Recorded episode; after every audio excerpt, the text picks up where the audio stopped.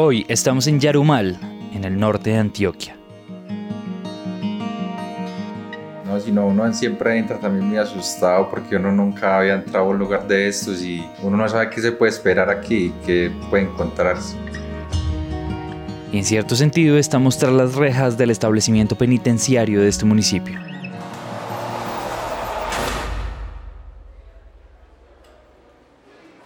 Tema de las prisiones no puede ser de ninguna manera de que los privados de la libertad ingresen a cumplir un monto de pena impuesto por el juez y que el día que salgan no hicieron nada durante esos meses o años que estuvieron en reclusión. No, por el contrario, para nosotros poder garantizar ese proceso de resocialización. Y gracias, eh, yo pienso que se dan esos resultados es afortunadamente por estos procesos que manejamos.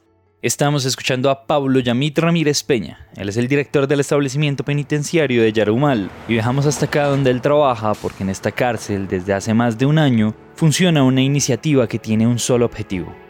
Cambiar la vida de los internos de forma positiva.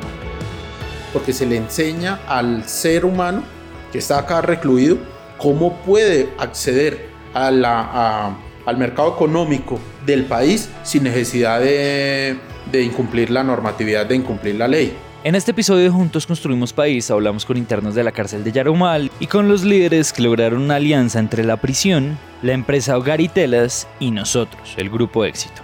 Una alianza que genera prendas de marca propias del Grupo Éxito y que hoy cambia las vidas de cientos de personas privadas de la libertad dentro de la cárcel, para que puedan volverse unos profesionales listos para reconstruir sus vidas fuera de la cárcel.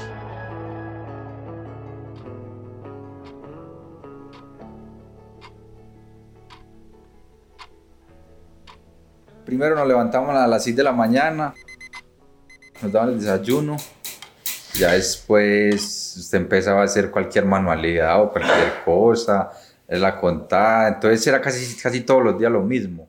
Él es Rodolfo y es un interno de 26 años que lleva casi 27 meses en Yarumal. Todos sabemos que estar privado de la libertad no es una experiencia sencilla. Pero dentro de los recintos también hay apuestas para hacer de este tiempo en prisión un tiempo provechoso para los internos, porque hay algo dentro de las prisiones que los afecta a todos por igual, la rutina. Esa rutina que tienen que vivir cada día privados de su libertad. Y uno se va, como se va agobiando mucho porque la situación se va volviendo muy, sí, se ve muy repetitiva y no sobra decir que a diferencia del aburrimiento que se puede ver como una oportunidad para entretenerse, en la cárcel ese tiempo libre pues es un factor decisivo entre poder salir de la prisión con herramientas para transformar sus vidas o simplemente haber perdido el tiempo. Cuando yo llegué, pues ya que comencé a hablar con los compañeros, que ya me dijeron que de una rebaja, que había una confesiones que decían que, que por el éxito, averiguando por los compañeros que me dijeron, vea, y esto y esto para que no se quede en este patio, que esto aquí es muy duro. Él es Fermín, un antioqueño interno en Yarumal de 45 años que se encontró de frente con una oportunidad de darle valor a su trabajo y de cambiar su rutina dentro de la prisión. Y la verdad es que darles la oportunidad a los internos de sentirse útiles con su trabajo no es una tarea posible de lograr sin una cadena de líderes que conecten los tres nodos fundamentales de un proyecto como este los internos, el material con el cual trabajan y pues el lugar en el que los productos que ellos hacen en las cárceles pues se puedan vender. El primer nodo es el de la empresa que provee las telas y se llama Alberto Toro. Él es el gerente de hogar y telas.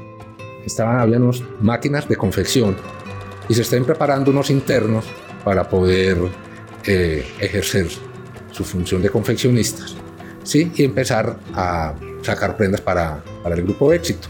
Nosotros suministramos la tela, la cortamos, entregamos todos los insumos.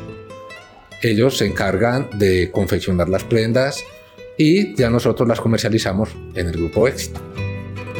En febrero del 2019, Hogar y Telas y nosotros, el grupo Éxito, le propusimos a la cárcel de Yarumal que podíamos proveerles las telas y las capacitaciones necesarias para que pudieran hacer blue jeans de marca propia. La cárcel se volvió un centro de operaciones clave para empezar a lograr este proyecto, porque tenía el espacio y las máquinas disponibles para un trabajo de confección como este. Y aquí es donde se conecta el segundo nodo de esta iniciativa. Paulo Yamit Ramírez Peña, director de la cárcel de Yarumal, quien fue el que dispuso de todos los espacios para que los internos pudieran trabajar. La realidad es que en muchísimos establecimientos carcelarios los internos se enfrentan a pasar tiempo en prisión con, pues, pasatiempos o hobbies, Cosas para hacer que a veces ni siquiera les gustaba hacer, y así hasta que llegara el día en que pudieran salir del otro lado. Es decir, que con eso realmente yo, yo percibo que no se logra una, una verdadera resocialización. Y difícilmente uno va a lograr que un interno de eso le coja amor al trabajo, ni le re- representa beneficios económicos al interno, ni a la familia, ni el interno realmente logra aprender o tener una destreza suficiente en esa actividad. Eh, entonces, la verdad, yo eso no lo veía operativo, a diferencia de este tema de las confesiones. Por eso, Ramírez Peña tiene muy claro que lo que hay que hacer para impactar sus vidas y que puedan ayudarse a sí mismos no es solo que dejen pasar el tiempo, sino que ese tiempo lo puedan invertir volviéndose profesionales con las herramientas de nuestra alianza. Sí, la primera prenda que hice, la primera operación que me pusieron a hacer fue filetear. Filetear costado y filetear cotilla. Y nunca había cogido una máquina, no. Como estábamos ahí como tan, como tan con el proceso, entonces todo empezó, todo empezó muy bien. Que íbamos a, primero que todo, a, cambiar esa rutina y a trabajar, entonces ya nos íbamos a sentir útiles, hacer un poquito, como hacer algo importante aquí en la- dentro de la cárcel. Y esto, esto se llama resocialización. Ese es el objetivo de este proyecto para generar el cambio de mentalidad necesario para impactar vidas. Y ese cambio personal, ese sentirse importante para hacer las cosas como se deben hacer, es un pilar fundamental de la resocialización. Otro de los impactos a los que atribuyen los compradores porque el 93% de las prendas que comercializamos se adquieren aquí, en Colombia. Para mí el proceso de resocialización es como tratar de cambiar todas esas, todos esos malos hábitos que, que vos tenías, tratar de mejorar, de mejorar. Entonces como uno aquí tiene tanto tiempo, entonces uno trata y ve y uno analiza entonces, todo lo que estaba fallando, entonces uno trata de mejorar todo eso. Tantas actitudes que uno tenía que cambiar y tantas cosas que no eran tan convenientes para la vida de uno. Entonces en sí eso es como el proceso. En sí yo he sido muy impaciente, entonces en el taller como todos tenemos, todos tenemos un compromiso todos y todos nos necesitamos porque uno hace una operación, otro hace otra operación y él me da trabajo y a mí así, entonces hay que aprender a ser pacientes con, con los compañeros. Aquí es donde la esperanza y el esfuerzo se convierten en resultados concretos, en menor reincidencia por parte de los internos, en la posibilidad de poder construir un capital y un ahorro mientras está preso, en salir de la cárcel con acreditaciones de estudio y de profesionalización en confección y manejo de máquinas, en tener muchas ventajas frente al mundo incluso cuando tuvieron que cumplir una pena en prisión. Con este proyecto, pues la rutina cambió y se volvió más bien una rutina de transformación pero, pero es bueno, me he ido adaptando que ya me hace falta, ya le hace falta, de, inclusive cuando son esos cinco días de la semana que ya sale uno al patio, ya uno se siente como diferente en el patio. Ya uno ya quiere estar trabajando, entonces eh, se le va metiendo en el cuento. Entonces es bueno, es bueno. No solo una, han habido muchas conversaciones entre nosotros los internos, porque nosotros, digamos, en la celda, o cuando ya dejamos de trabajar, tenemos mucho tiempo de hablar. Y entonces y como te, como te decía ahorita, son muchas cosas, digamos, muchas fallitas que uno va teniendo o que tiene algún interno. Entonces, entre todos tratamos de, de, de superar todo eso. Y el cambio, son, el cambio es total, porque, digamos, las personas ya tienen una mentalidad muy diferente. Ya no van a estar, digamos, atados al mundo en el que vivíamos o en el que vivíamos en el patio. Entonces, usted ya llegar al taller, llegar a las 7 de la mañana al taller, usted ya deja de ser un interno y se convierte en un, en un ya en, digamos, en un empleado de la empresa, se puede decir. Entonces ya usted le cambia el mundo completamente. A todos los que subimos al taller a trabajar, ya somos empleados de, de la empresa, del grupo éxito. Y esta rutina recién está empezando.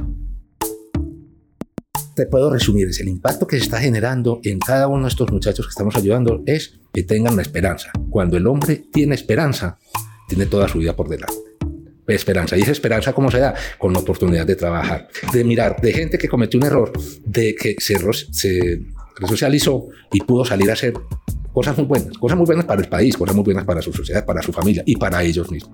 Esa es la esperanza, es lo más importante que, para, que tienen estos muchachos. Esa oportunidad que muchas veces nadie la da, la hemos encontrado nosotros con el apoyo, con el apoyo de verdad del éxito. Esto es eso es un espaldarazo increíble. El éxito nos ha prestado las personas que vayan a capacitarlos en la calidad de las prendas, las personas que vayan a ayudarnos a indicarles cómo se tiene que preparar finalmente la prenda para empacar. O sea, no es solo la compra, es un acompañamiento total que hemos encontrado del grupo.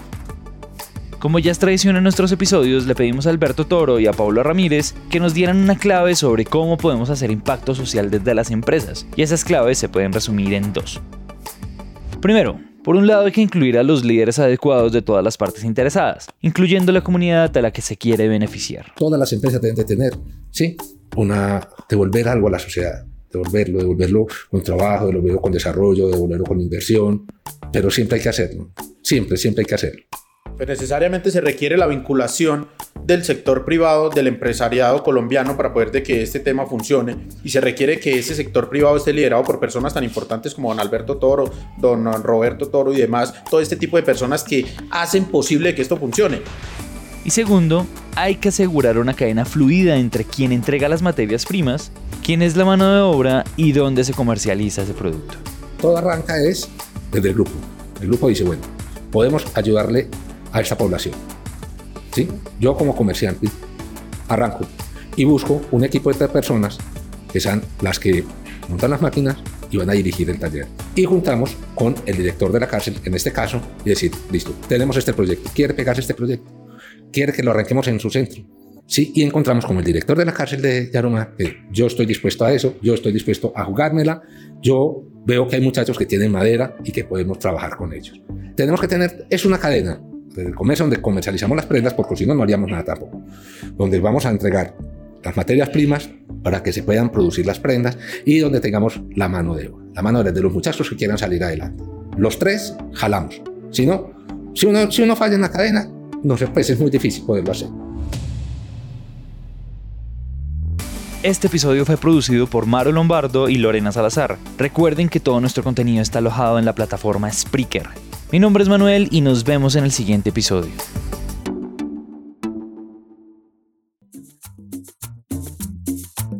A todos ustedes muchas gracias por llegar hasta acá y recuerden compartir este episodio con sus amigos, colegas, familiares y compañeros. Esa es la forma como podremos llegar a más personas y seguir juntos construyendo país. Si escuchaste este episodio en Apple Podcast, no olvides dejar una reseña para que muchos más oyentes nos conozcan. Si eres proveedor de la familia del grupo éxito y tienes una historia como esta que contar, no dudes en escribirnos o contactarnos por las redes sociales. Juntos construimos país es un podcast original de Grupo Éxito. Mi nombre es Manuel Torres, gracias por escucharnos.